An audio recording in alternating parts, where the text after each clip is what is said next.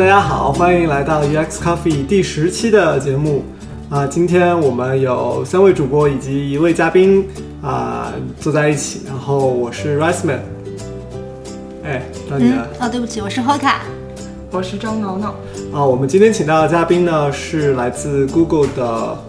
Android TV 团队的王思杰同学啊，给大家打个招呼吧。Hello，大家好，我是王思杰，呃，我现在在 Google 做呃 Android TV，还有呃另外一款呃暂时保密的客厅娱乐设备。呃现在我们是呃就是嗯是属于 Android TV，但是我们也同时也属于呃一个新的硬件部门。嗯，那你给大家介绍一下你的背景吧，就是以前在什么学校，然后呃工作经历什么的。呃，我之前呃本科是在清华大学自动化系，嗯然后呃本科毕业之后去加拿大的 Simon Fraser University 读的人机交互，然后毕业之后就进了 Google，然后一直工作到现在。嗯，呃，你在清华读的是自动化，对，自动化专业是学什么的？呃，自动化专业是一个，其实我自己都不太解释得清的一个专业。嗯、它有点像计算机系跟电子工程系的交叉，然后它的核心算是呃自动控制理论。然后自动控制理论是一套非常玄妙的东西。然后就比如说，呃，咱们家里你开个热水器，然后怎么样把这个热水又坏又好的烧到你预设预设的这个温度，然后就是解决这种问题的。但是它也可以解决一些，比如说怎么把卫星发送到轨道上这种这种问题问题。然后，嗯，那你怎么现在这那些问题听上去好高大上，现在怎么开始做 APP 啊、网站什么的？呃，这个当中的 overlap 在哪里？对，就是呃，说来也有点巧吧，就是嗯我们自动化系，因为你有这套控制核心理理论是不够的，你还要把呃这个理这个控制算法实现出来，嗯所以你需要学学硬件，也需要学软件。那比如说硬件，你要学会搭一个电路，然后采集一些呃通过传感器采集一些数据，然后这个控制算法它才有这个输入信息输入。然后呃，这个硬件上还要跑一些软件，你要把这个控制算法编程软件写到这个硬件里面。所以我们系就是大杂烩，什么都学，就学硬件、学软件、学控制算法，然后还学了不少数学的东西。嗯然后嗯、最后毕业的时候就感觉哎什么什么都会一点，但是什么都不精。就比如说我们编程就不像计算机系同学这么厉害，然后呃做硬件也不如呃这个电子工程系的同学。但是就我觉得就是有一种，就学了四年下来，就会对技术有一种呃怎么说藐视的感觉。就是你觉得，哎，这个生活中见到大部分这个电子产品都觉得很简单，反正你大概知道这个什么原理，但是就是非常肤浅、错误的认识。现实生活比这个这个复杂一百倍，但是就有一种对呃这些电子产品就非常蔑视，然后但又有亲切的感亲切感。然后嗯呃大四在申请学校的时候，本来就是往计算机是计算机这个方向申请，然后。嗯，一次偶然机会看到 MIT Media Lab 的 Hiroshi Ishii 那个大神他做的啊那个瓶子的那个那个那个 project，就我不知道你们听说过没有，就是一个呃是他为他的母亲做的，因为他的母亲他老人家不太熟悉怎么操作电脑，嗯所以他平时获取一些信息，比如天气预报啊什么就非常困难。嗯然后 Hiroshi 他就设计了呃一些很普通的玻璃瓶。那这个玻璃瓶它的作用就是说，你每次打开其中一个瓶子的盖子，它就会呃触发一段语音，比如说一个瓶子是你打开之后，它就播放天气预报，然后所以他母亲就可以非常呃便捷的操作这些瓶子，因为他对日常生活中的这些物件都非常熟悉嘛，所以他我觉得当时看到这个这个设计的感觉就是说。哎，这个技术上真的是非常简单，就就没什么复杂，但是它就会给人一种很亲切的感觉。嗯就你说，哎，这个科技它就化为无形，融入到生活中很普通的这个物件里面。然后当时就觉得很震惊，就觉得呃，这个虽然说技术上实现很简单，但是嗯、怎么说呢？就能够用非常普通的技术做到非常震撼人心的效果。然后这其中我感觉就是它这个 differentiator 就是设计，然后所以就从这个时候开始对呃交互设计产生了兴趣，嗯然后后来结果就没也没去没有去申请计算机系的方向，然后就往人机交互方向申请了。嗯，对那刚刚说到你就在那个 Simon Fraser 大学读的是人机交互专业是对吗？，啊，那你能介绍一下这个学校和这个项目吗？因为我们是申请美国学校，所以不是特别了解。我想可能大部分同学都没有听说过这个学校。哦，我听到过听到过，但是对这个学校确实不太了解，而且整个加拿大，我觉得人机交互的这个项目啊、环境啊，可能跟美国相比还是稍微嗯，差一点。对我们上次采访 Helena 的时候，他也说到，好多加拿大同学都来到了湾区。对，就像你一样，毕业了之后，到最后就业的方向都还是到了美国。对，呃，对，我觉得我们学校就 SFU 它吃亏就吃亏在这个名字上面了，因为它实在很难翻译成中文。就比如说我爸我妈他们可能现在都不知道我去加拿大读过什么学校，然后曾经听说过中文译名，他就直接音译过来叫西门飞沙大学，然后就听饮。的名字。对，就我以前最熟悉的西门是西门口赤，然后就北大西门口赤，然后有个西门飞沙大学，然后听着就有点像一个野鸡大学。嗯但其实它还是在加拿大算嗯、呃排名非常前面的一个一个学校。嗯然后当时找到这个学校是因为就我对就看到 Hiroshi 那个那个 project 之后，我就对人机交互，但是又就 specifically 是对就 tangible interaction 这个方向非常感兴趣。就他的意思就是说我怎么样嗯把这个计算机化身化身到我们周围，就把它变变成是看不见隐形的一个一个一个东西，然后你怎么样用日常生活中非常自然的这些手势，然后去跟呃日常生活中的这些物件去交互，然后通过这些物件来跟计算能力交互，然后所以当时嗯。可能有做这个方向研究的学校也不是非常多，就嗯。Media Lab 是一个，但就 MIT 是一个，嗯。就十有八九要被拒掉的学校。然后所以呃，我也就就呃申了申了这个 MIT 也是申了一下，然后嗯就算实现一下自己梦想，尝试一下，万一实现了。梦想还是要有的。对，然后呃，就同时也申请了 SFU，因为 SFU 当时刚成立了一个新的学院，专门做人机交互，叫 School of Interactive Arts and Technology。然后呃，就是人呃叫交互艺术与技术学院。它这个是比较偏，因为我知道，就 MIT Media Lab 它有很多都是那些 physical 的一些项目，就偏啊、物联网啊，或者说是那些、就像你说的前面那个开瓶子的那种项目，就是比较是摸得到、感感觉得到的那些东西。那个 SFU 的项目是不是也有，也是有这个方向？对，就是其中一个方向，就是我后来我的导师他就是做这个方向的，哦。所以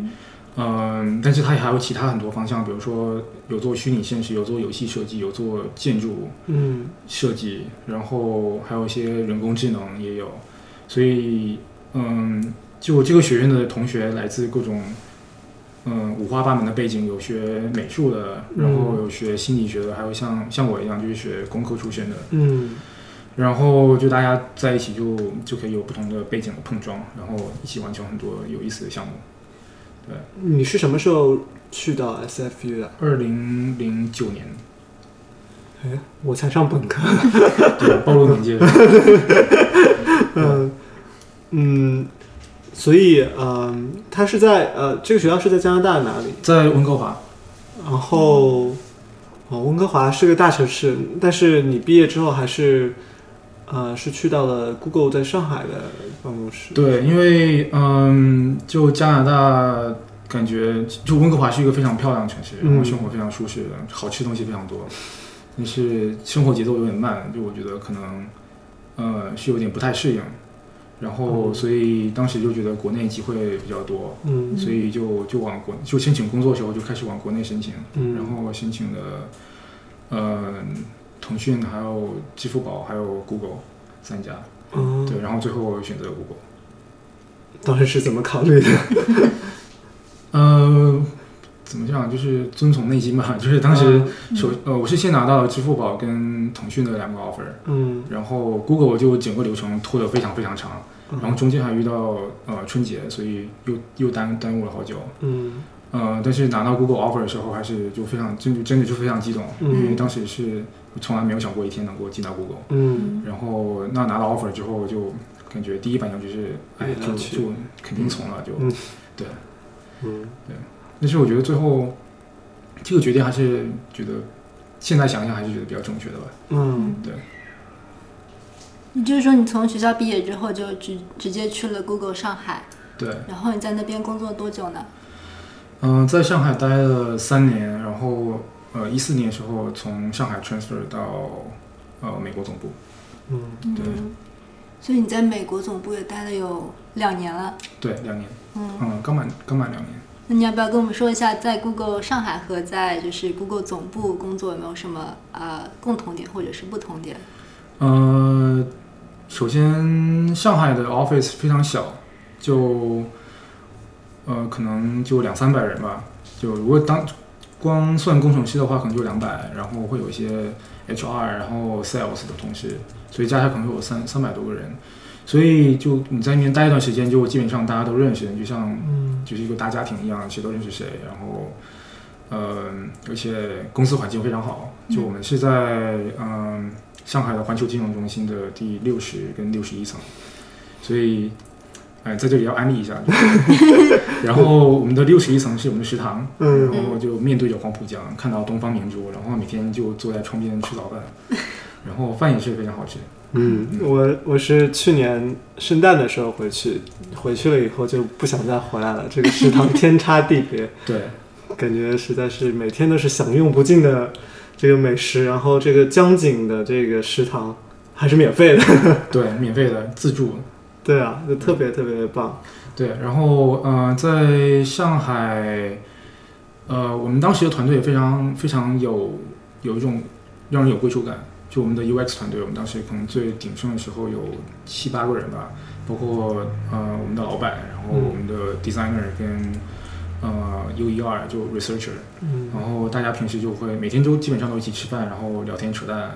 然后嗯、呃非常开心，然后是就我觉得是非常快乐的三三年时间。那时候是 Google 还在中国吗？还是已经退出了？嗯、我去面试的时候刚好是 Google 宣布退出中国的时候。这个时间点也是蛮巧。嗯、，对我还记得我嗯、就是当时刚去的时候，就怎么说就整个公司的环境会有一些微妙，因嗯，为因为发生很多事情。对，对，所以去面试的时候就就刚好是一件比较敏感的事情。嗯，对，嗯，那你在上海就待了三年多时间，对吧？对，嗯，对，待了三年，然后算是完成了一个比较完整的一个比较大的项目吧。嗯能给大家然后最后，讲一讲这个项目可以。呃，这个说来话长，这个也是我一个一直以来觉得头疼的一个一个地方。就每次过年回家，然后我家里人会说：“哎，你在 Google 做什么东西啊？”嗯，然后我就得清清嗓子，喝口水，然后说：“来，咱们坐下来聊一聊。” 然后就首首先你花半小时时时间介绍，因为它是个广告项目，嗯所以你得介绍互联网广告是怎么回事。嗯，然后，但我们这个广告它又不是普通人会用到的一个广告系统，它是给一些大客户用，比如说像《纽约时报》，嗯他们平时有每天呃可能成百上千万的这么这么一些浏览量，嗯所以他们有非常多的广告位需要去卖。那这个销售过程又是非常复杂，你需要一个广告位，你可以针对不同的人做定向，然后它这个广告它所在页面又有不同的属性，比如说它的它是关于一个这这篇新闻是关于某个特定的主题的，所以广告商他就可以指定非常非常多的条件去买购买这个广告。那像《纽约时报》他们这样大客户，他就需要有一套非常完整的系统帮助他们管理这个销售流程。就比如说，我有多少广告可以卖啊？我有什么关键关键词可以卖啊？然后有什么广告位卖得好，什么广告位卖得不好？那一个单子谈成之后，我怎么样走内部的审批流程？那我怎么定价？怎么把这个广告就单子签了之后，怎么把这个广告实实在在放到我的广告我的首那个首页上面或者网站上面去显示？那万一这个，比如说这个月访客比我们预期少，然后这个投放的数量达不到广告主的要求，那怎么办？我们要怎么样去补偿？嗯所以是有一套非常复杂的呃商业逻辑在背在后面。那我们做的这个产品就是帮助我们的这些大企业去管理，嗯，他们的销售流程。我现在听你讲，我就觉得这个东西是一个很复杂的系统。对，嗯但我也我也做过，呃，AdWords 跟 Essence 这种比较针对呃小客户的这这些系统。你觉得 AdWords 跟 Essence 的系统比你做的这个是更简单一点，更容易理解一点吗对，我觉得是这样，因为？AdWords 对我来说已经是一个非常复杂的、难以理解的系统 了能。讲一下 AdWords 和 AdSense 是什么吗？大概的。我都解释不清楚，你能解释 AdWords 和 AdSense 是吗？AdWords 跟 Essence 就是 Google 赚 Google 赚钱机器了，就是嗯，让比如说我是一个企业主，想要打广告，那可以去 Essence 或者 AdWords 上面付钱买关键字，然后哦指定我想投放广告的网站或是渠道。然后那一般像大的广告这个广告商跟这些 publisher，我们叫嗯就是像 New York Times 它就是个 publisher，嗯他们在谈生意时候就有非常多非常多这种商业上的考虑。嗯比如说咱们谈一个一百万单子，那我可每个东西可能每个广告我卖的比较便宜。那如果咱们是谈一个、呃，比如只有十万的单子，那我可能我作为我这样一个 New York Times 这样一个巨大的企业，我就不想跟你谈这个单子了。那如果谈的话，我可能也会把每个东西卖的比较贵。然后还有比如说，呃，如果你愿意出大价钱，那我可以帮你定制这个广告广告位。嗯所以它就不像 AdWords 跟 Essence 这么标准化，它有非常多可操作的空间在里面。那所以这个对对我们这个系统设计带来很大挑战，因为你需要用一个不变系统去应对这个瞬息万变或者是非常多样化的一种商业谈判的这样一个环境。所以使用这个产品的主要是像《纽约时报》这种媒体型的机构，是吗？对，就一些嗯，就我有非常多流量，嗯然后我有非常多广告需要卖，然后广告可能是我主要的收入来源，那我就需要一个这样复杂的一个系统来来嗯帮我管理销售。对。而 AdWords 是针对，就比如我是啊、可口可乐，嗯，我要在 Google 上买关键词广告，比如说呃可乐 或者是什么，然后你就在那个 AdWords 那个系统里说指定说，哎，这个我要我要买。所以这是一个 enterprise facing 的产品，对非常复杂 enterprise 就就基本上进了公司，就拿到这个项目之后，前半年开会，就我能听得懂他们说什么，大家说的都是都是英文，你都能听得懂，但是你出来你什么都不知道，因为他们讲了非常多术语，嗯。然后有非常多逻辑，他们就大家都是这些在从就比对这个项目比较熟悉的这些同事，他们都是就大家都是非常快就跳过了，但是其实一句话背后可能蕴含着蕴含着非常多的信息，嗯，嗯。所以出来之后就就左耳进右耳出，然后出来像什么都没听见一样，然后最后还得花很多时间去自己去补课。嗯对你们是和美国开会吗？还是自己在那边做？嗯当时我们上海，我们工程师团队在上海，呃，但是我们设计团队有部分在上海，有部分有部分在纽约。那我们的客户在全世界各地，就在美国东岸的会有就非常多，然后还有其他一些像欧洲国家，对，所以所以这个。嗯，还蛮经常出差的，就大概可能三个三三个月左右就左右就要飞一次纽约，然后就从上海就应该是没记错，应该十四个小时吧，嗯。嗯，就就三个月飞一次，然后我非常一开始非常兴奋，说哇又可以去纽约了，然后后来就说哎又要去纽约，十四个小时，对。对，嗯，那所以也是需要经常跟就是呃在别的国家的组啊或者是客户啊开会什么是吗？对，所以有的时候需要凌晨爬起来。是的。呃凌晨倒没有，因为如果需要凌晨爬，我就不开了，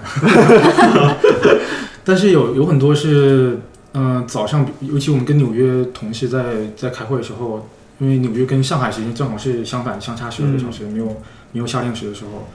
所以就需要要么他们在公司留就是待的比较晚，然后我们早来上班跟他们开会，或者是反过来他们早来上班，我们晚下班，嗯所以经常有什么晚上就上海时间晚上十一点开会，然后第二天早上八点又得开会这种情况，嗯所以嗯每天的工作时间还是蛮长的。嗯我会在公司的时间吧，就不能说工作时间，因为在公司不一定有工作。嗯 对。那你的老板是在上海办公室的吗？嗯，我的直属老板是在上海，嗯哼，但是他他没有在我们这个项目当中，他就纯他是一个他当时管的是中国、呃日本跟韩国的所有设计师团队，所以他不参直接参与任何一个项目，哦。他只是领导这些团队的一个人。那你这个老板管很多很多人啊，听起来。嗯，你们对，鼎盛时期是非常多人，对，但是后来有因为有些同事嗯走了，比如说很多人去美国，嗯然后所以这个团队后来就慢慢变小，对，然后但是我还项目上的我们的 UX lead 是在纽约，所以呃，他也算算是我的一个 mentor 或者是一个 manager 吧，嗯，对，项目上的 manager。那你觉得这种团队的结构对你的日常工作有什么影响吗？有有有利有弊吗？还是说，嗯，弊端肯定是有，因为嗯，你跟美国这些同事就见面机会比较少，然后可能大家对你在做什么就不是非常了解。嗯然后比如说你就，他就只能靠你出差的时候大家见面，然后你才能让他们知道你在做什么。呃嗯，所以平时就需要多跟美国同事就约一些就 one on one，就是嗯单独见面的时间，然后就大家可能也不一定是聊工作，但是就就聊天呗，然后嗯。说做最近在做什么事情啊，有什么有什么困难啊，嗯。然后感觉有什么可以改进的地方啊，就嗯。需要聊一聊，然后让大家知道你在做什么，同时你也能嗯知道美国的同事他们那个团队在做什么。嗯。因为我们两个两个两边的这个项目是非常紧密连接的，所以是这个这点是非常重要。嗯。嗯，但是好处的话，就感觉在上海跟在纽约都是有自己的团队。因为我去纽约的时候，大家非常欢迎，说哇，你就你就你又来了，然后嗯。就大家会一起出去吃饭啊，然后一起出去玩啊，然后他们会带我去纽约就嗯。好玩的地方去去玩，然后好吃的地方去吃，嗯。然后对 吃是非常重要的。嗯。嗯。嗯，然后呃，所以就是在纽约跟在上海都有非常多很好的就嗯同事。嗯。对。你现在回过头来看，你觉得那段时间你在就是我想象中在那样一个组织结构当中，沟通是非常非常重要的。对，你觉得你做的怎么样？嗯，就肯定能做得更好，因为嗯当时算是刚刚刚参加工作吧，而且嗯，呃没有非常多的经经验，或者是跟跟在公这样一个公司的环境里面跟人打交道的经验。嗯所以肯定是能做得更好。比如说，嗯，在主动性上，就嗯叫主观能动性上，还可以再做得更好。因为当时一个可能，嗯，那那种思维就是说，哎，老板叫我做什么，那我把它做就做把它做好就好了。嗯然后，但是你自己不会去主动想说，我们这个，比如说我们合作方式或者我们设计流程上面有能够有什么改进。嗯虽然说有很多想法，但是最后就说，哎，那个可能这个就多一事不如少一事吧，所以就没有提出来。嗯对，现在回去回头看就觉得这个不是不是非常好的一种工工作方式，尤其嗯尤其是是在美国或者说像 Google 这样一个非常开放的一个公司氛围里面，这样一种文化里面，嗯呃，这个不是一个非常好的做法。嗯，对我觉得刚刚参加工作的时候，就这种 ownership 啊，或者是就是 leadership 这种感觉还蛮难培养的。我觉得对很多设计师来说都是一个挑战吧。对，而且我觉得跟文化也有关系。我觉得咱们从小接受教育说你要听老师的话，你要听爸妈的话，嗯。然后到了工作环境你要听老领导的话，那反而就会压抑一些自己的这种主动的这种、嗯，这种感觉。在这样子一个跨国公司，你在跨国公司的一个呃，在比如上海的办公室的这样一个工作环境下面，要有对产品有 ownership，嗯。能够主发挥自己的主观能动性，可能会更难一些，因为嗯，你的项目领导可能是在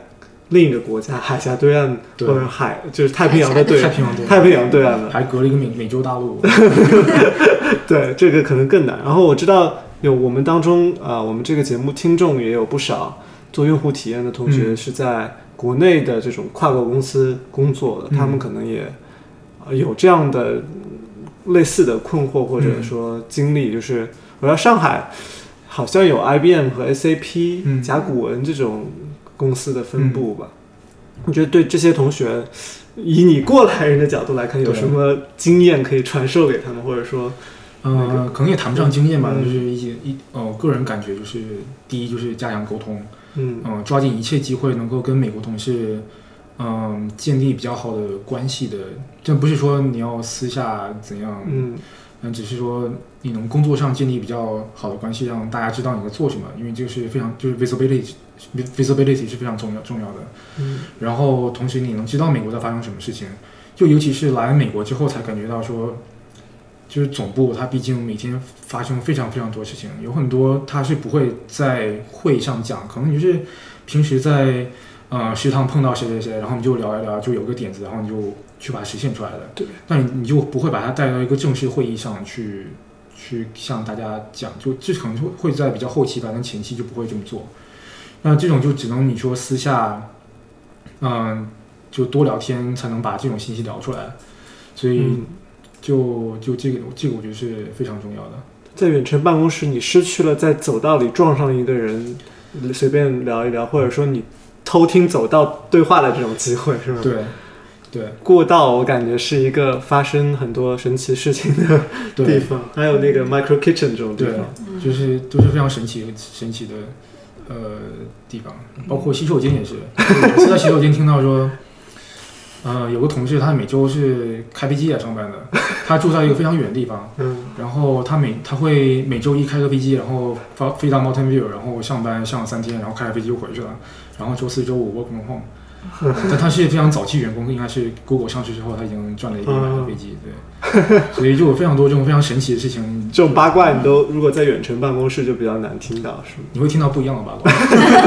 啊，对，是的。嗯，那你当时也会用 IM 或者是那种协作的工具来随时保持跟美国同事的交流吗？嗯，IM 比较少，因为毕竟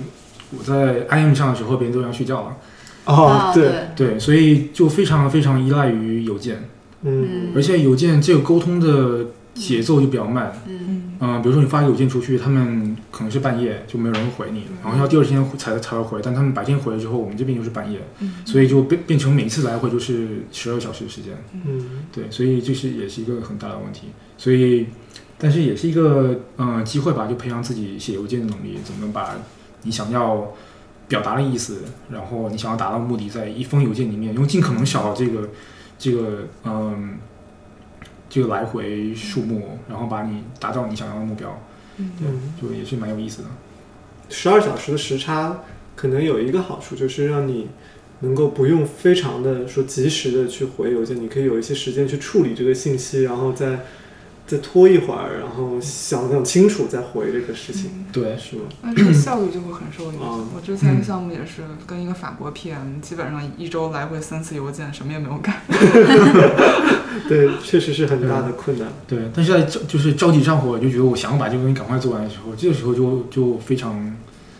就变成是一个问题了。就、嗯就是那时候我想尽快把这个这个事情搞定，所以沟通的效率跟速度是一个一个需要克服的困难。嗯，那我们现在聊了远程工作，我们再讲一讲，回到前面你已经提到了这个你做的这个复杂的广告嗯。商务系统，这个系统因为听起来就肯定特别复杂，我我知道这个你实际操作过程当中肯定比听起来的更加复杂，嗯。尤其是你说你可能头半年的时间，你都是在会议室。听到很多可能我想象有很多缩略词啊，有很多专业名词啊，整个广告商业这个这个大的领域里面就有很多很多数不清的名词。嗯嗯，就是我想听听你的，呃，能给到的同样去做这种复杂的商业系统的同学有什么建议？就怎么来 approach 这样的问题，怎么样子来更好的啊、分析这个产品，理解这个业务线，然后去做好这个设计。嗯，呃，我觉得有一个嗯、就我自己非常喜欢的方法是画这个思维导图。嗯然后因为这个商业系统里面它有非常非常多的概念，然后每个概念之间它是会有不同的呃连接，所以就可能一次会议会上你会获得非常非常多的信息，但如果你不去把它处理到处理就整理一下的话，可能很快就忘记了。嗯然后我觉得这个画一个思维导图，可能就是也不用是用于什么特特殊软件，可能就是你在纸上画，然后画这样一个图形，然后代表每个概念之间的关系，嗯。然后这样就能够一是帮自己整理，然后记录这些新获得的信息，同样将来在做设计的时候，比如说我要设计针对这个概念设计一个功能，那它我就可以翻到当时的那个笔记，然后去看说这个功能跟其他哪些模块或者哪些概念，或是他们商业上流程有什么样的关系，然后这样能够帮助你，嗯，把这个设计或者说设计前期的思考做得更更加全面，因为我觉得很多比较资深的设计师他都是。那可能一个资深设计师跟一个比较 junior 设计师，他在交交出这个设计稿时候都是一样的，大家可能就是都是一副一个一个设计稿，但是他背后付出的这个努力跟他想考虑到的呃这个 use case 还有这个因素的这个数量是完全不在同一个等级的。嗯那比如说我就是我一开始就因为对这个系统不是很熟悉，还有对这个商业流程不是很熟悉。所以我出一个稿子的时候，就会被 PM 不停的问问题，说你考虑到这个这个问题没有？你考虑到那个问题没有？嗯然后，然后当你说几次说啊不好意思我没有考虑到，然后说几次你就心虚了，所以，所以最后对这个设计就变成是就会会开始怀疑自己，说我这个设计到底是做的呃是有问题吗？还是我应该怎么样去做这个设计？嗯那那如果说你对你在做设计时候能把周边的这些相关的因素都考虑到的话，那底气非常足。就 PM 说你考虑到这个事情呢，我说考虑到了，然后我我考虑的呃，比如说三个选项，那最后选这个是因为其他两个选项有什么缺点，这个有什么优点，嗯然后这样这样就也也能在同事当中树立你的嗯威信，或者是嗯就大家会觉得你这个人是比较比较可靠的一个人。对，你觉得我我想象这个应该需要时间，就不像 consumer 用户呃 consumer facing 的那些产品，嗯，呃，你可能一下子就很容易就上手，因为你自己也可以用这个产品。对但，这种产品是需要时间去消化理解，这个大概花了你你在多久之后才感觉比较舒服的说哦，我大概知道如果我改动这个会有哪些哪些不同的场景我需要考虑。我觉得可能到最后，我在这个项目应该做的有接近三年时间，我觉得可能在最后走的时候都还没有说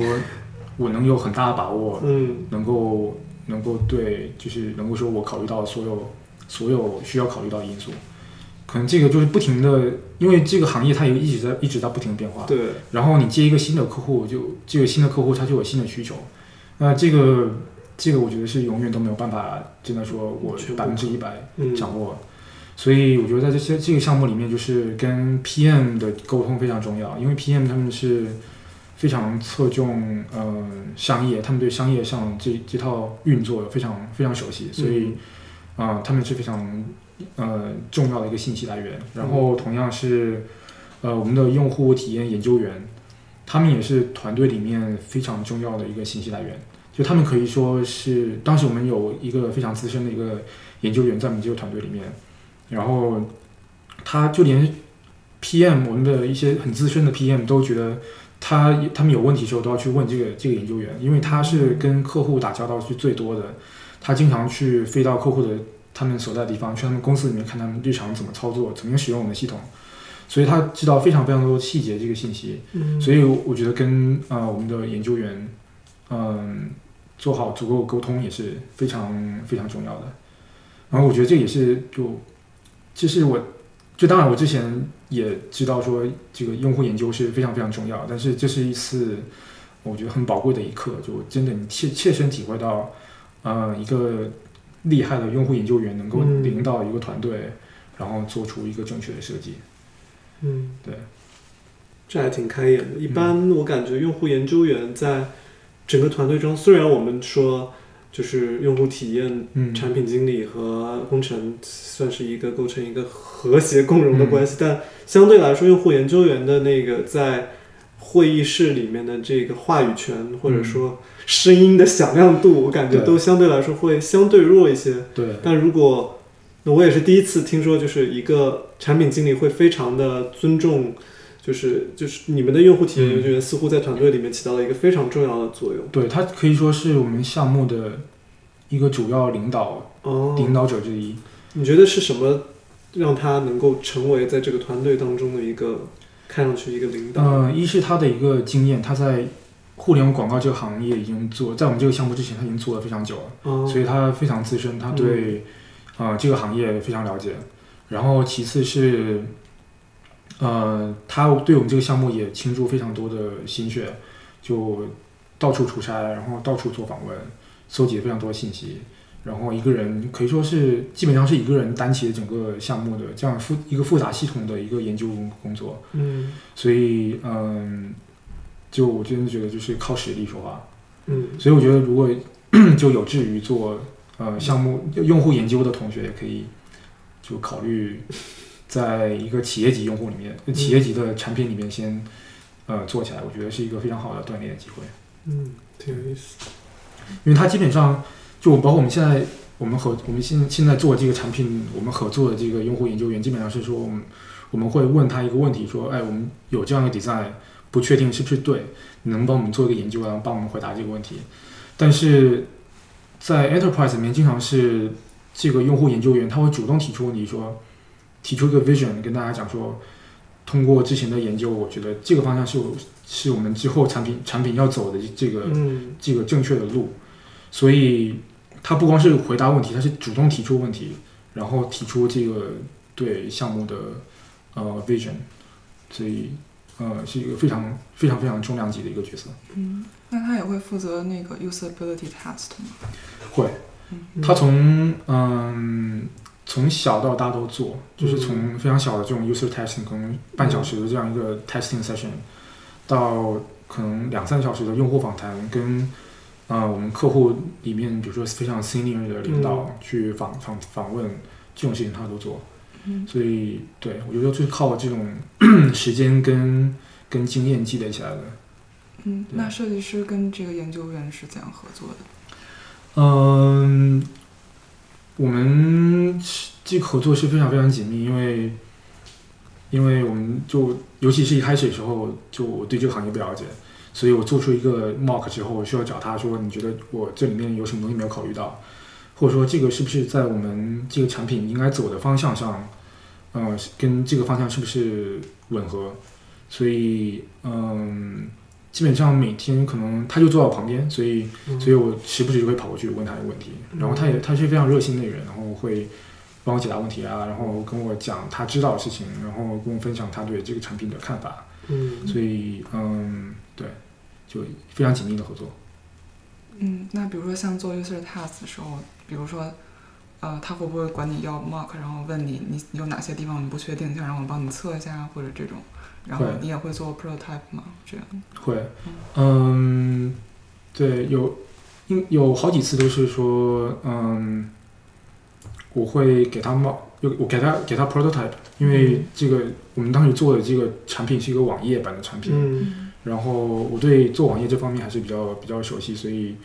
我觉得好像做比做 mock 还快，所以我就就写个网页出来，然后然后然后跟他说这个怎么操作，什么地方可以点，什么地方你可以切换不同的这个测试的环境。然后，嗯，他也会跟我提意见说啊，可能这个这个你要提的问题我们已经知道答案了，或者说这可能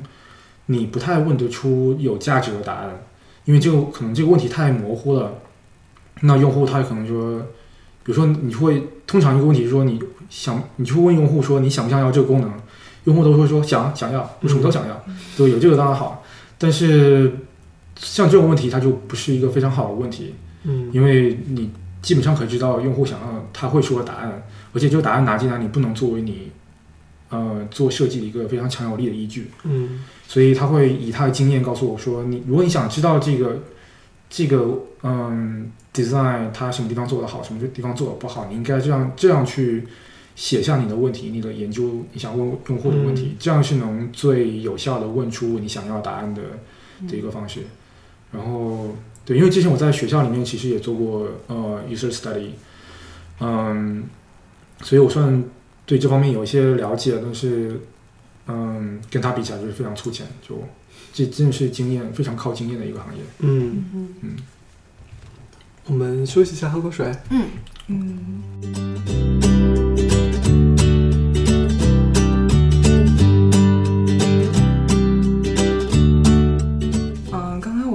这段也涉及到了很多就是设计上的流程，因为我们听到思杰他谈到了很多，比如说画思维导图、考虑 use case，然后和 PM 和各种设计师开会，然后就发现哎，怎么就没有没有提到说做界面这件事儿？然后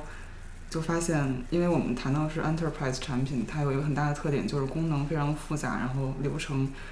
也有很多不同的 use case。然后我们就很好奇，就是你怎么在 Google 做 enterprise facing 的产品？就你在做这个复杂流程的时候，你怎样权衡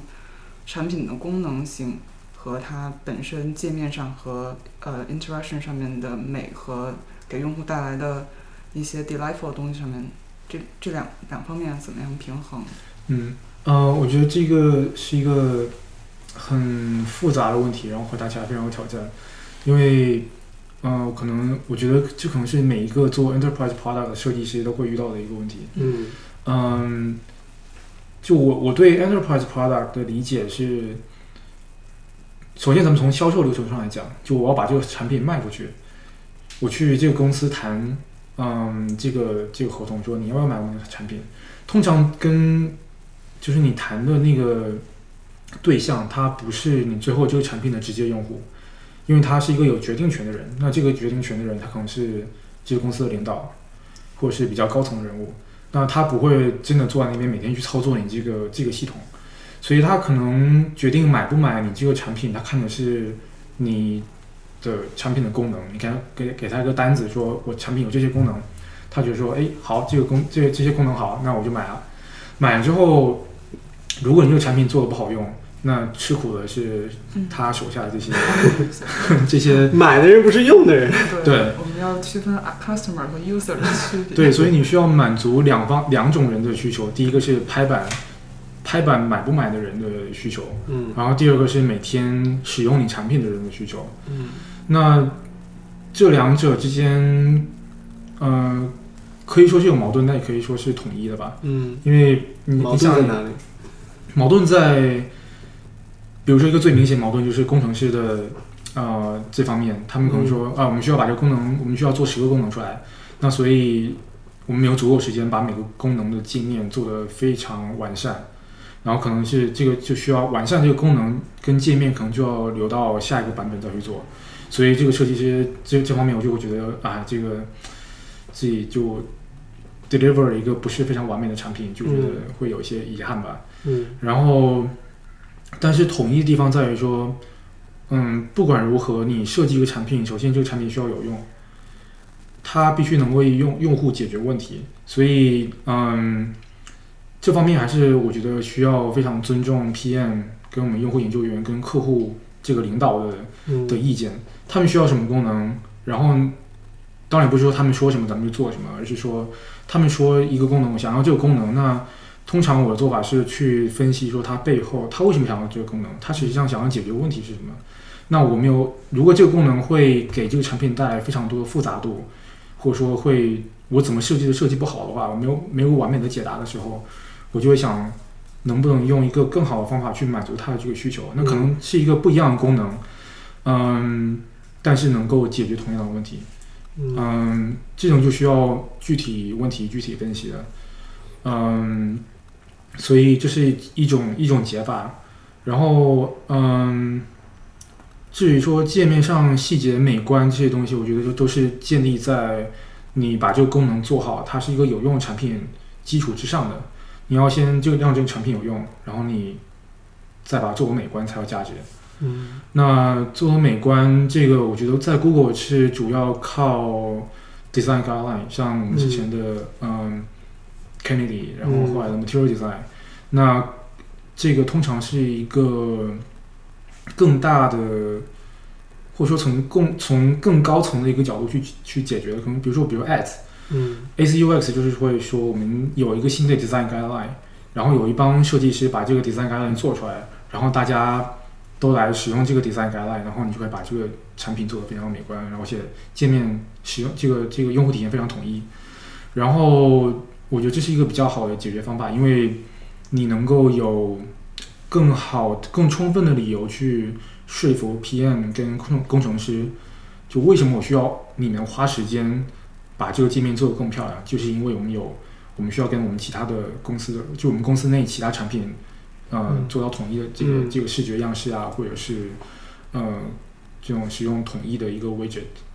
所以我觉得这个是一个可能是更事半功倍的一个方法。会不会出现你们比如想要做一个功能，而这个组件嗯还没有公司层面的啊、就是规定，嗯或者说这种会有这种情况吗？会，就当时，嗯，我们我们这个产品里面用到非常多 table，嗯，就是 HTML 的 table。对。然后这个 table 它会，它可以变得非常非常非常复杂。比如说，它有这个 table 里面有三十个栏，数字的栏，然后可能会有可能几千行的这个这个这个数据，然后每个呃每个单元格也需要是可以编辑的，然后你又需要能够对每一行做不同的操作，对每一列做不同的操作。我想这个这个就是当时我们想要做这个产这个位置的时候，就发现呃当时我们的 ACUX design guide 里面没有、没有这个事情，没有这个东西，所以这时候可能是一个挑战，但也可以是一个机会。然后当时比如说我我就我就到问了一圈，然后同事就说，哎，我们没有没有 table 这样一个规设计规范，嗯，然后我就找其他几个同事说，那我们就来做一个设计规范。所以后来这个设计规范也变到在 Candy 里面的一个就是 table 为止的那个 design guideline。嗯。这是一个从下至上的过程，嗯。从产品对，但但也是相当于我又就是既有从从下往上，也有从上往下，因为首先是嗯、整个 ads 部门，他们就我们在说我们需要统一我们的视觉嗯。这个样式啊，然后统一我们的 UX，所以是有往上的往从上往下的一个这个力量在推动。那同时嗯。你从下往上也去推动的话，就两边可以就嗯。嗯。就有个就比较好的一个合作的一个呃这种感觉。是。那你从下往上，从你开始 propose 你的这个 component 到它真正被 patternize，需要多久的流程？呃，流程首先是我会就扔出来说，我们产品里面需要这几种 table，然后问大家说你们平时设计你们产品里面用到什么不一样的 table，然后首先把这些这些 use case 都收集收集起来，然后我们再讨论说，嗯，怎么样统一。怎么样有一个 design guideline 能够满足所有大家的需求，包括未来可能出现的需求。嗯所以这个过程会，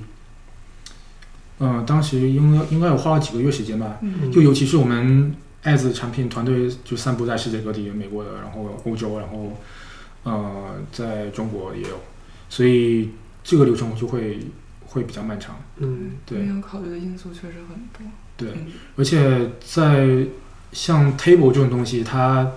你用一个静态的 Mark 可能很难去表现说你想要传达的意思。对，所以我们还需要就是有几个人坐在一起，把它实实在在地做出来。嗯然后跟他说，你这个 table 怎么滚动？比如说你有某几栏是可以不滚动的，然后某几行是不滚动的，然后每个单元格你要怎么去选中，怎么操作？所以这里面有非常多交互细节是需要用呃很长时间的 prototype 去探索，并且最后表达出来的。嗯，然后程序员也会很早的介入，来告诉你，比如说它技术上有能不能实现呀、然后帮你们 code 出来一些。对，呃，当时我们是没有，当时也就是我们几个设计师自己做，哦然后因为工程师他可能一是没有时间，然后二是我们也觉得工程师做前端可能还不如我们呢，然后我们就写出来，然后工程师经常会说，比如说你拿拿个静态的帽给他说我要做这样一个效果，他会说不行，这个做不出来，这个太难了，然后然后这时候。厉害的同事，我就回去就啪啪啪就写这东西出来，说你看我做出来了。然后工程师又二话，就他就他也没话说了，就会说哦好吧，那那我看看你代码，我来想想怎么做。然后他可能第二天他就把它写出来了。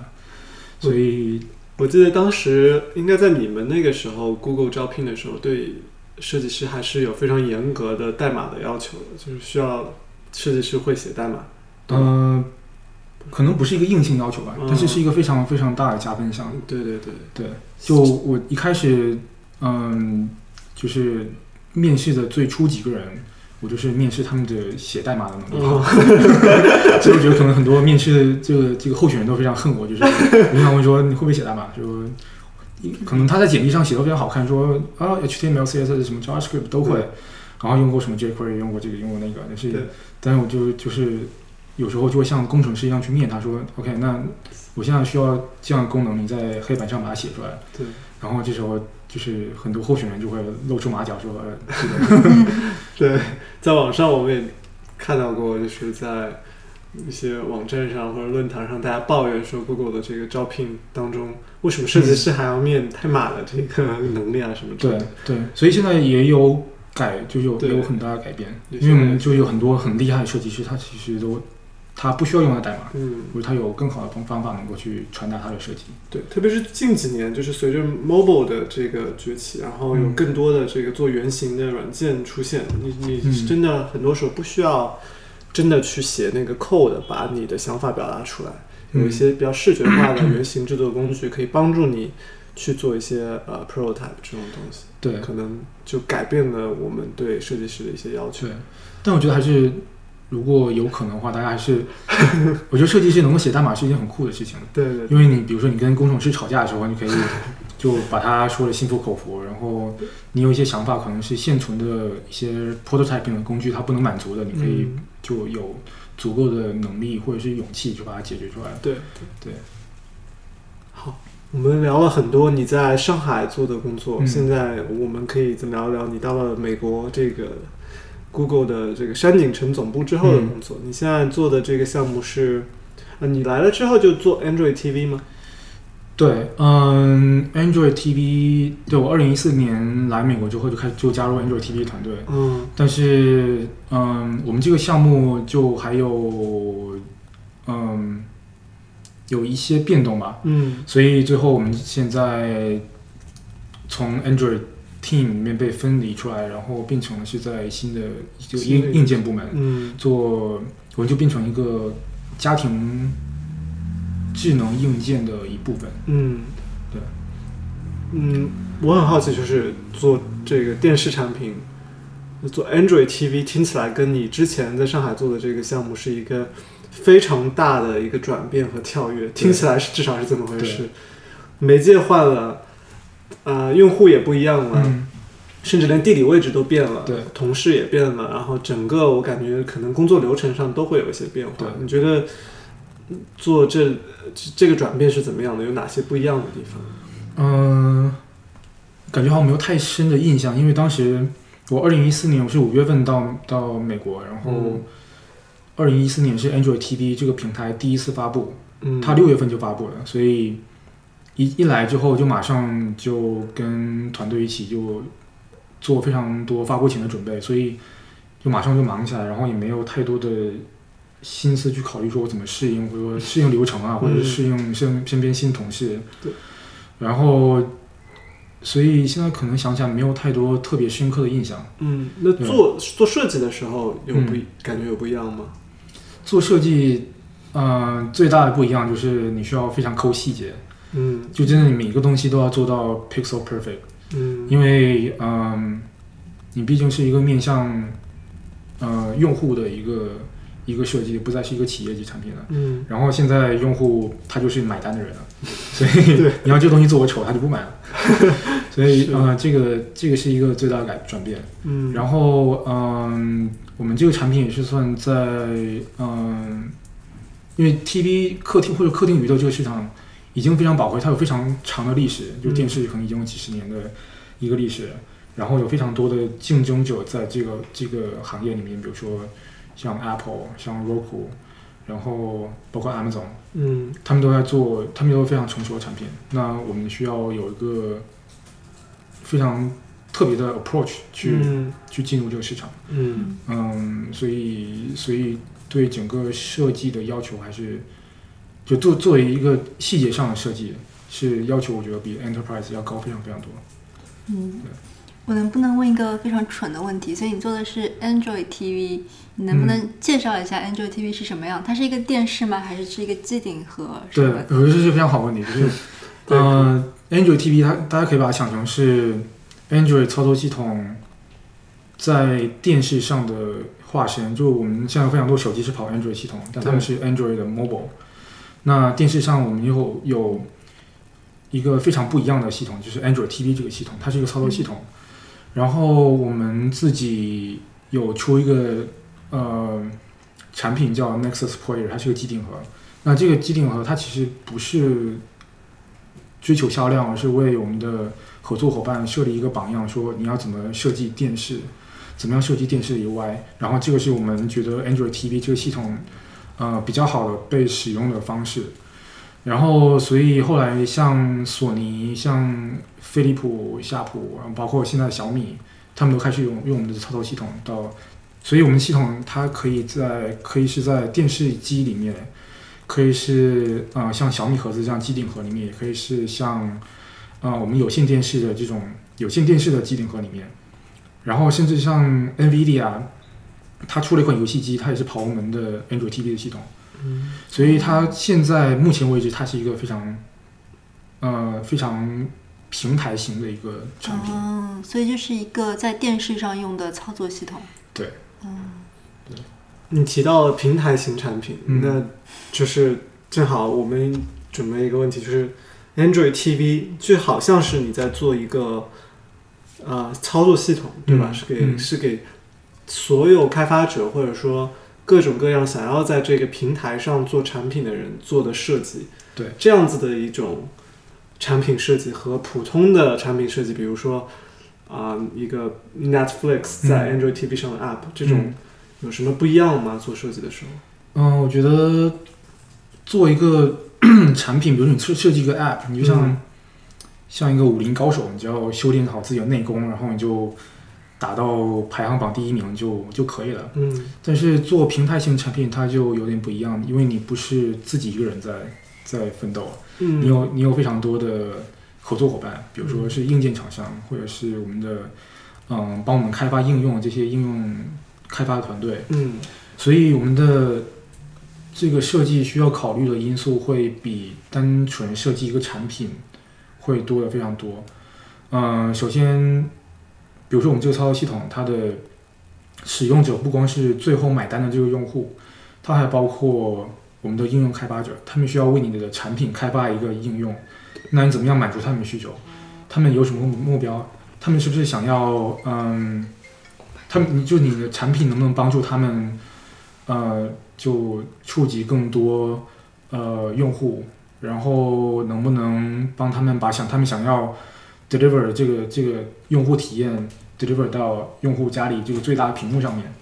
那还有第三个是呃用户，就加引号的用户就是我们的硬件厂商。嗯他们想要他们的希希望能够用你的软件帮他们，呃，提升他们硬件的这个用户体验。那我们怎么样帮他们做到这一点？所以变成是你不不是考虑单单一个用户，是你要考虑三种用户，而且是要同时考虑。那这个就会带带来一个问题，比如就是，就我们都说，就用户体验设计是一个你带着你在一个呃限制受到限制的范围内去找到最优解。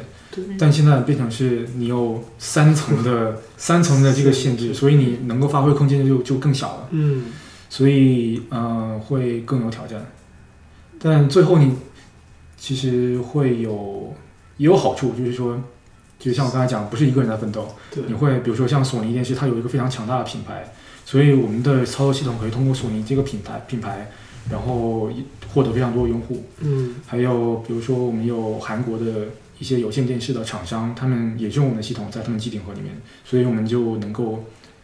就触及到韩国的这个市场。那我嗯们自己可能不需要做非常多的推广，但是我们的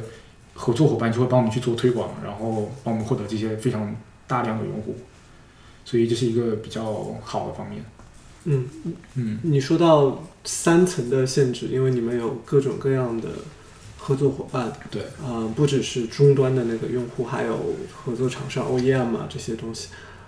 这些限制怎么去平衡各家的关系？会不会有利益或者说产品功能上的冲突？最后怎么去协调这这各个方面的关系？嗯。工作中怎么去解决这个问题？呃，我觉得这个 解决的流程就是，就我们刚刚讲到各种限制嘛，所以对各种边界条件，然后，呃，这个解决方法就是，首先你要去去推这些边界条件，你说这个边界是不是真的一个不可调和的或者不可退让的一个边界？嗯那我是不是有其他方法可以解决这个边界条件，然后把它这个变成不是一个限制条件？然后这样这样你可以为自己的设计发挥的空间赢得就是获得更大的空间嘛？嗯所以这个就需要设计师对产品的思维，就你要比较好的产品思维，你需要知道，嗯一些商业上的事情，嗯，就比如说卖电视，它靠什么卖电视？嗯那电视它它的利润有多少？就比如说我们想要在呃我们系统里面实现一些比较 fancy 的一些呃动画效果，但这些就会遇到一个比较大的挑战，就是我们其实我们日常生活中买这个电视，它的利润是非常薄的，所以电视厂商它没有办法用非常好的硬件就就是放到这个他们卖的电视里面，嗯。所以你可能有很多非常你想象中非常可以做到非常好的这些动画效果，还有一些视觉设计，可能就没有办法真的就非常流畅的呈现在用户面前，因为价格对于用户厂对硬件厂商来说是一个非常大的一个限制因素。嗯所以像这种就是一个非常就你没有办法找到任何解法的一个一个事情，它真的就是一一个实实在在的边界条件，嗯，它就是钱，没有办法解决。就所以设计师必须做出让步，为了迎合这些薄利多销的电视性能上，啊、没有办法嗯支持说一些动画效果，你就只能，因为你们是搭一个平台，你不可能这家用 Windows 九五，这家用 Windows XP，、对。是这个感觉吗？就是大家都必须统一的，这对。个，但理想情况就是说，我们希望能够在很比比较好的硬件产品上，能够完整呈现我们想要的这个效果。嗯。那如果你这个硬件不能支持这个效果，那我们需要有一个比较好的备份方案，哦。就你至少你不能说非常卡或者是非常丑。陋。嗯。对。这也是就相当于你要考虑更多的、更多的层面的这些因素。嗯，呃，除了限制之外，做 TV 的设计跟做 Web、做 Mobile 有什么还有别的不一样吗？就是你们需要考虑的 partner 确实更多，但是嗯，在真正做设计的时候有什么不一样的？呃，我觉得是非常不一样的，非常非常不一样。因为大家想，就是如果我是设计一个手机的，比如说一个手机的系统，嗯那这个手机你可以被用户用户会揣这个手机去任何地方，它使用场景会非常不一样。嗯，然后电视它就是在客厅或者是卧室里面，嗯它的使用场景比较单一，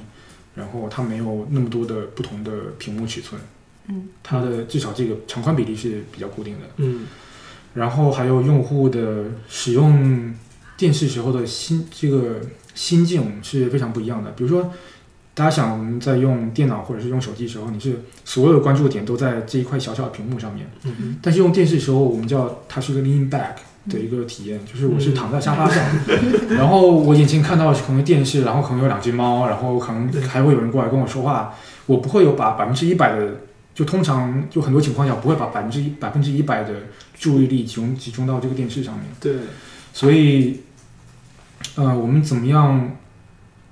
让电视能够满足用户在不同环境下的娱乐需求？因为有时候，比如说我们看一部电视剧，比如说呃《纸牌屋》，它是非常扣人心弦的一部嗯电视剧，那你可能会全神贯注的看。但有时候我可能就是打开电视，我想要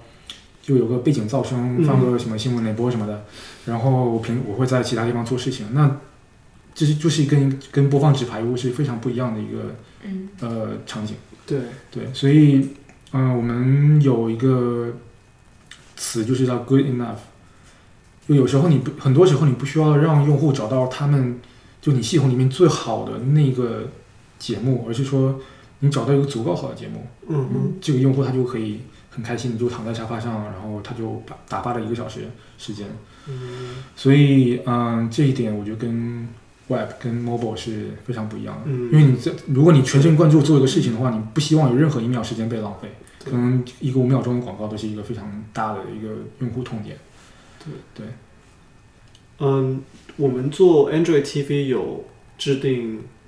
design guideline 这些东西吗？有，嗯，但比较宽泛，因为我们是、毕竟是个平台，我们对，对这个平台它最终呈现的方式没有百分之一百的控制权。我们有一些控制权，嗯有一些核心的我们认为不可妥协的东西，我们是有绝对控制权的。但是对还有其他对其他一部分，我们就没有办法控制，所以我们只能从一些比较高的角度去去提出这个规范。嗯，那就不像 Apple TV 他们他们的设计规范非常非常就事无巨细，所有细节他们都考虑到了，因为他们对这个产品有绝对百分之一百从头到尾的控制权，所以他们能够做做到非常细致的呃设计规范。嗯对但我们也会有一些设计规范，比如说，嗯，呃，比如说你我们希望用户能够用最少的点击数找到他们想要产想想要看的内容，那可能你不是找到他们最想看的内容，但是找到一个他们足够嗯足够想看的内容。嗯对，还有一些就是像呃交互上，因为电视大部分电视还是用遥控器来控制，遥控器还是非常简单，有可能上下左右，有个确认键，有个回退键，对，有一个非常简单的交互模型。那这个对我们来说也是一个重要的考虑因素。呃，这是一个限制，也是一个机会吧。嗯有限制是因为，嗯，你有很多像在 mobile 上的 design pattern，你在电视上是用不了的。比如说一个回退按钮，那我没有办法在，我就不能依赖于这个屏幕上的一个回退按钮，因为不能希望用户能够用一个非常简单的这个上下左右这个按钮去导，去很快的走到那个回那个那个回退按钮并按确认。对，所以就是非常需要非常多点击量，所以嗯像这种 pattern 我们就就根本没有办法用。嗯但是说它是个机会，是因为嗯，电视毕竟只有上下左右，嗯可能八十岁的老奶奶她都知道怎么用上下左右，嗯，所以你可以只要设计的足够好的话，你可以用一个非常简单的交互模型去做非常复杂的事情。嗯然后比如说，你把一个，嗯，比如手机上有个照片的一个 app，那你给老奶奶用，她可能不知道怎么用，你就导航，就你回那个键号什么意思啊，然后我怎么滚动啊，我怎么点击啊，我然后我打开一张照片之后怎么关掉，回到我刚才相册里面啊，这些因为你屏幕上任何地方都是可以点击的，所以就不那么呃 tech savvy 的用户他就不知道要去点什么地方。对。那电视它就非常简单，你就只有这么几个按钮，所以你只要把你想要用户能够看到的信息套到这个简单的导航的模型里面，你就可以让用用户做到他们在其他平台上做不到的事情。嗯对，但这个就需要非常多的嗯设计跟考虑。嗯，要不要休息一下？休息一下。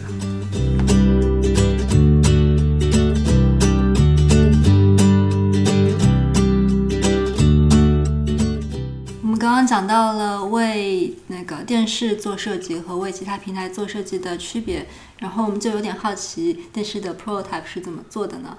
呃，电视的 prototype 现在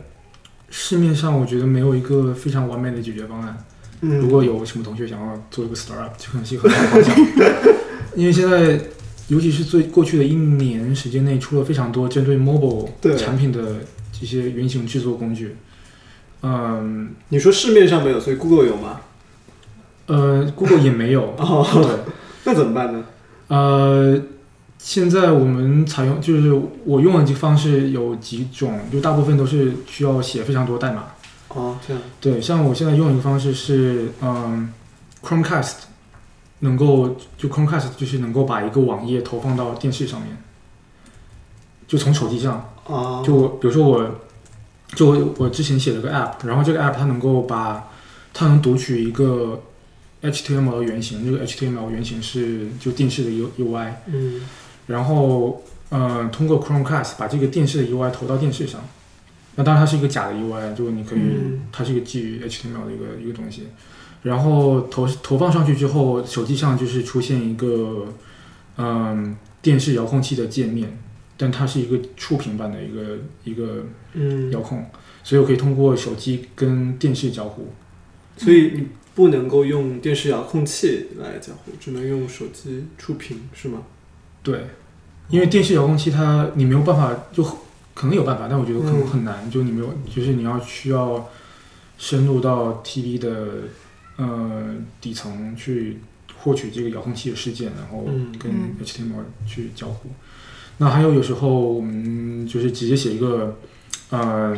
HTML based 的一个 prototype，然后在电脑在浏览器里面运行，然后插到电视上，然后会有用一些比如说蓝牙的嗯遥控器，就跟就连接到电脑上，然后给比如做一这这个对做 user study 非常有帮助，就是大家就那个参与者他可以用一个真真正的正正的遥控器去跟你的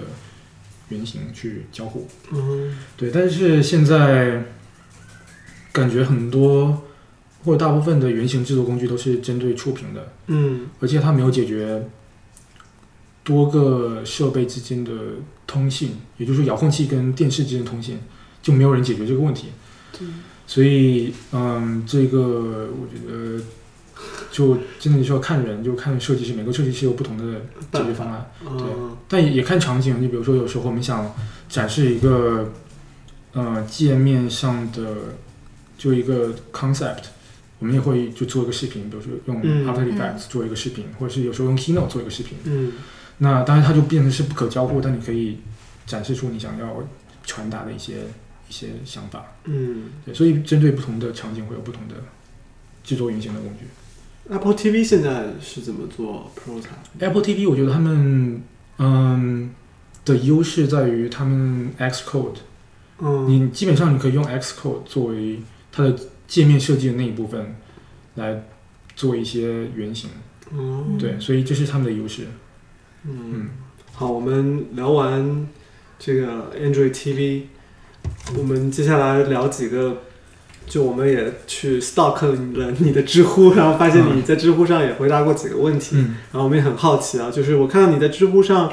嗯，曾经回答过一个关于设计师协同工作的问题，嗯。然后你说，就你在那个里面提到了有 Google Drive、有 Dropbox 这些我都能理解，嗯。然后但你还说提到了用 Git，嗯。我很好奇，就是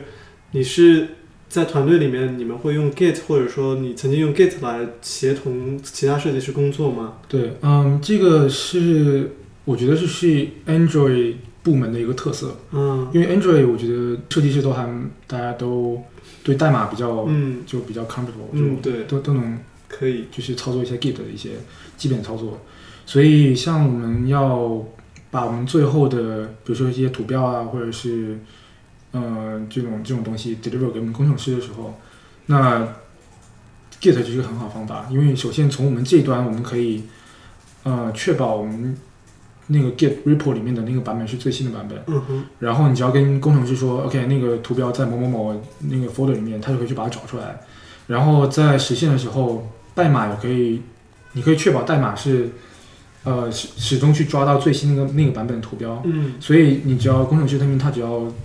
就是把代码写进去一次，你就不需要之后再去改。当你当我有新版本的时候，我就要推送到这个 repo 上面，它就可以把它程序里面就把它抓下来了。哦，对，所以嗯，这是对我觉得设计师跟工程师之间的嗯交流是非常有效率的方方式。嗯那我们之间也会，我们设计师之间也会有时候有用用到这个这个协作方式。就比如说，我做完这个图标，我会把它的原文件放到 repo 上面。那将来有人需要的时候，他可以根据这个 folder，然后找到这个图标，然后看到它的原文件，然后做做一些修改。嗯，然后再把这个最后呃导出的这个最终版本再传到 repo 上。所以、嗯这个比 Google Drive 之类的解决方案好在哪里呢？你觉得？嗯、好在版本控制，哦，你就可以回溯多个版本这样子，对，而且你就可以，因为 Git 里面它有那个 branch 的概念，对所以我可以就做一个 branch，然后自己做一些、嗯调整啊或者尝试啊，然后等我足够满意之后我再把它 merge 回这个主的 master 这个 branch 里面。那你你们会把一些设计，就是各个组之间共用的一些元件，就 components 那些嗯东西，也通过这种方式来分享到分享给大家吗？还是说，对就比如说呃，Android 平台就 mobile 他们那边、嗯。他们用的一些素材，我就可以在这个 repo 里面找到，哦，然后可以把它就是下载下来做一些改动，变成一个 TV 版本，然后再放回去。啊，这样。对，就、嗯。然后放回去的这个方式，通过什么 commit 这种的对。方式哦，嗯，那我能想象它比 Google Drive 好的一些地方。对，嗯，我们也看到你在知乎上还回答过，就是一个问题，就是在美国面试啊、product designer 的这个经历是怎么样的、嗯这样一个问题。然后你在 Google 也做了五年多了，我相信嗯你应该也应有面试不少人，对可能对。嗯你觉得大家，你看到大家在准备作品集、找工作的时候，有什么常见的误区，或者说犯过哪些错误？你有什么建议给到大家吗？嗯，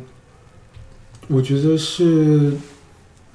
对 portfolio 这上面的嗯 design，嗯、有些同学会有一些做的不够好的地方吧。嗯，就这是我个人观点，就是对，因为现在有很多就是专门针对设计师的这种 portfolio 的模板，你可以就用一个模板，然后把就可能这个模板它首页大部分都是就一个一个方块，然后每个方块代表一个项目，你可以点进去点进去，然后看你这个项目的 细节。我的作品，对，然后但这是我个人观点，嗯可能它其实一个很好的模板。那我觉得它的缺点在于说，如果我是一个面试官，我去看你 portfolio 的时候，我看到这一个个方块，可能这方块上有一个截图，然后有个名称，对，但我其实我不知道你这个方块背后藏的什么内容。嗯哼，那我为什么你就你有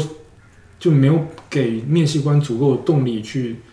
点你那个方块？嗯。而且你想这个操作流程就是，我需要点方块一进去看完细节之后退回来，再点方块二再再看完细节再回来，所以这个流程就会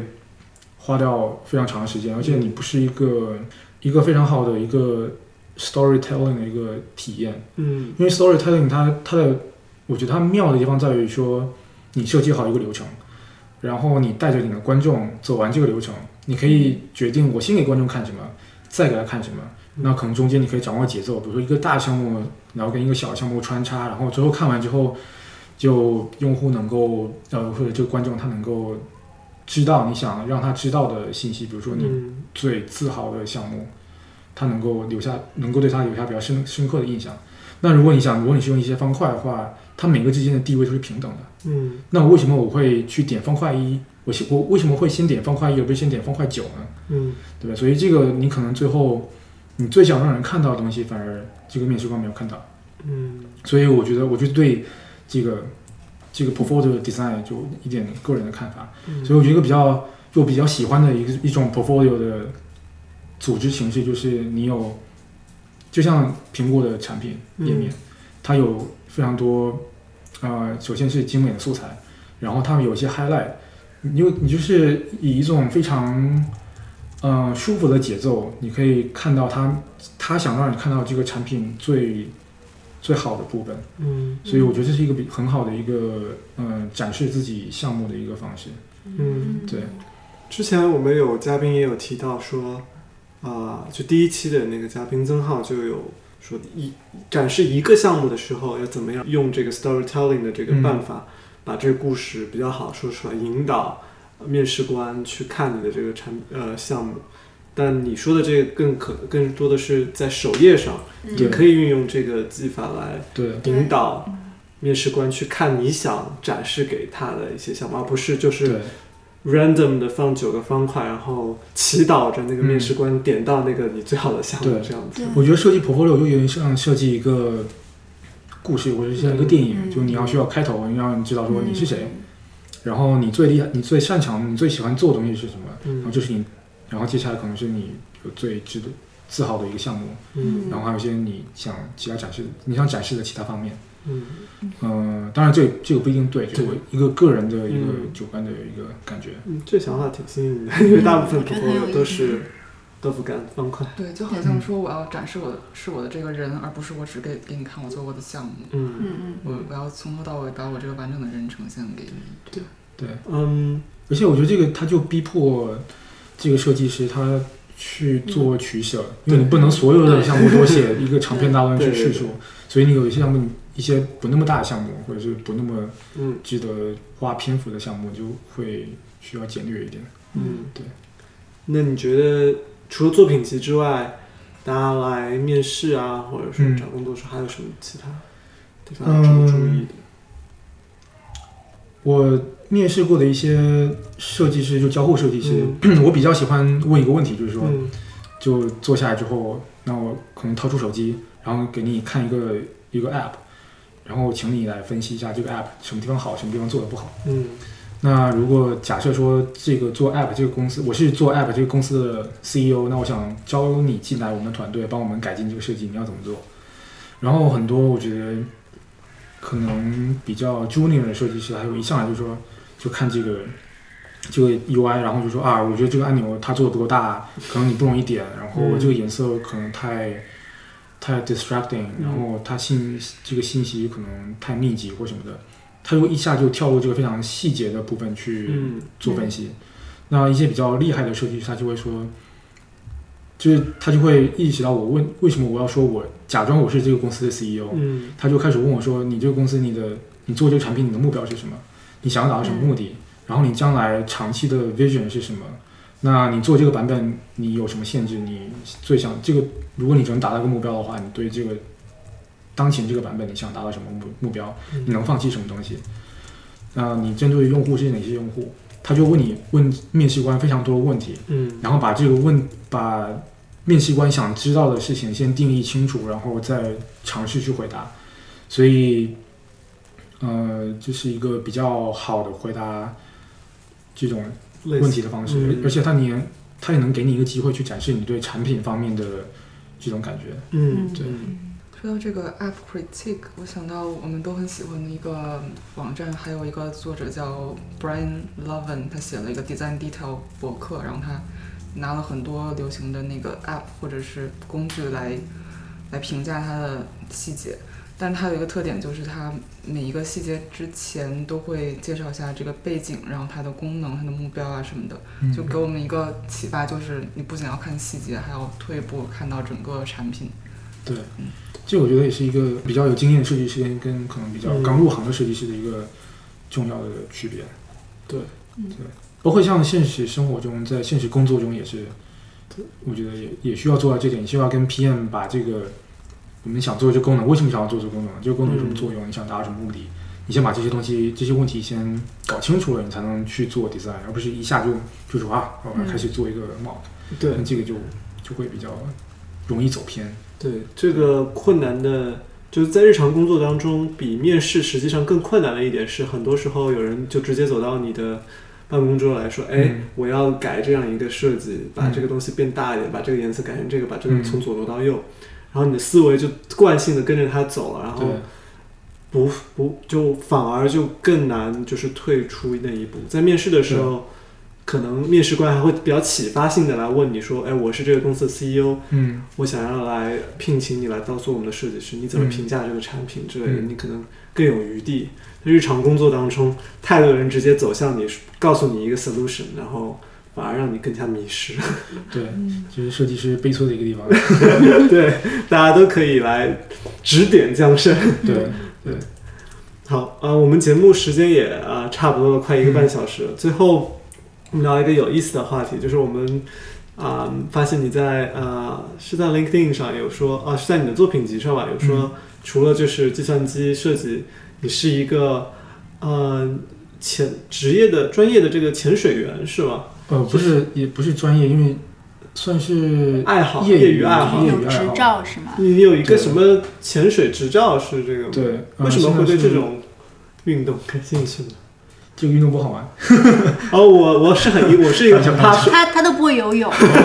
哇，你这个都告诉大家了，就是我觉得是我我天生怕水啊，嗯但是但是就你觉得潜水给你带来了怎么样的一种体验？我很好奇。嗯，你说句废话，就是首先嗯，地地球上百分之七十几的这个面积都是水，所以 如果你只在陆地上的话，你就你就失去了那百分之七十的这个世界。嗯那但是这个假大空了，就是。然后我觉得在水里好玩的地方在于说你，就这个物理的规则是不一样的。嗯就你在嗯你在陆地上你说靠走路，但是在水里你可以有种像在飞的感觉。嗯因为如果你就是你对这个中性浮力，就对这个你在你身体在水里这个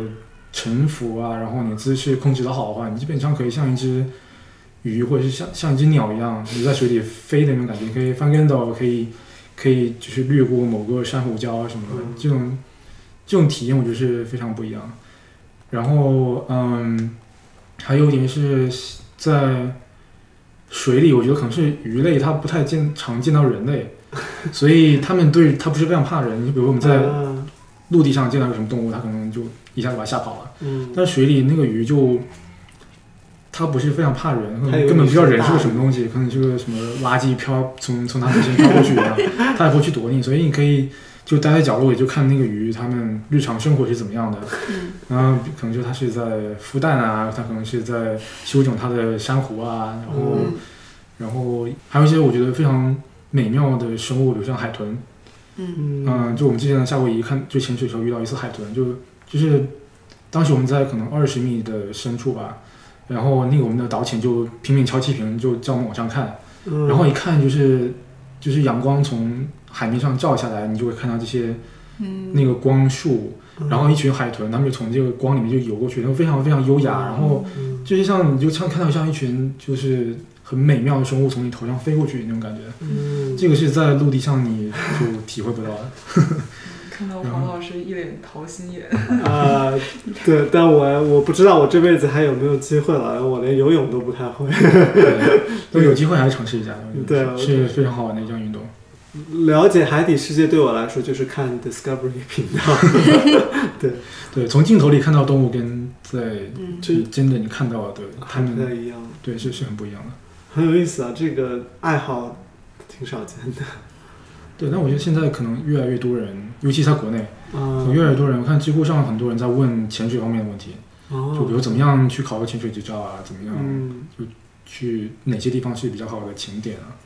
有很多这种问题，我觉得可能越来越多人会会会关注到这一点，而且我觉得这是一个对环境保护是非常好的嗯教育作用，因为嗯呃你会知道说，因为一般导潜他会跟你介绍说这个鱼是什么鱼，它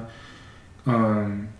你就会意识到这个鱼它有多脆弱，嗯可能有些鱼它非常它可能就比如繁殖能力比较差，或者是它生存的环境会比较恶劣。然后有些鱼好像是一种入侵的鱼类，它繁殖能力非常强，所以就会把这个本地的鱼都就是逼得走投无路，全部绝种了。所以就自然而然会对这个环境保护，然后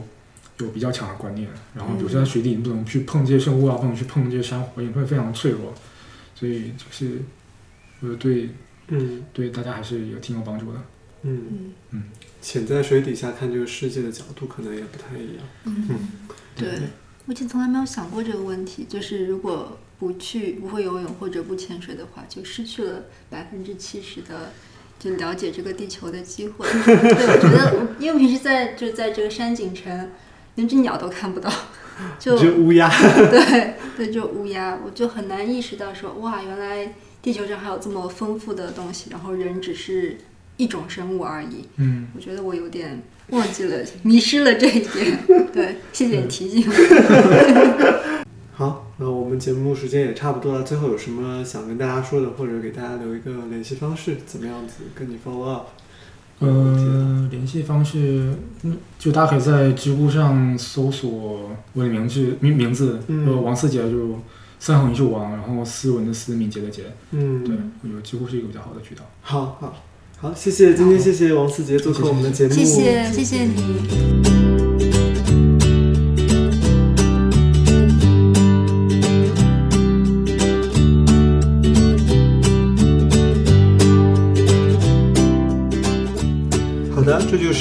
的第十期节目啦。啊、大家可以通过访问 podcast 点 uxcoffee 点 co，或者在泛用型播客客户端荔枝 FM、喜马拉雅 FM 以及网易云音乐上搜索 UX Coffee，或者是中文名字设计咖咖啡的咖大咖的咖。如果大家有什么建议或者希望我们讨论的话题，可以在微信公众号里给我们留言。我们的微信公众号是 UX Coffee U X C O F F E E。我们会在节目播出以后，在微信公众号以及知乎专栏上推送节目的文字整理版本。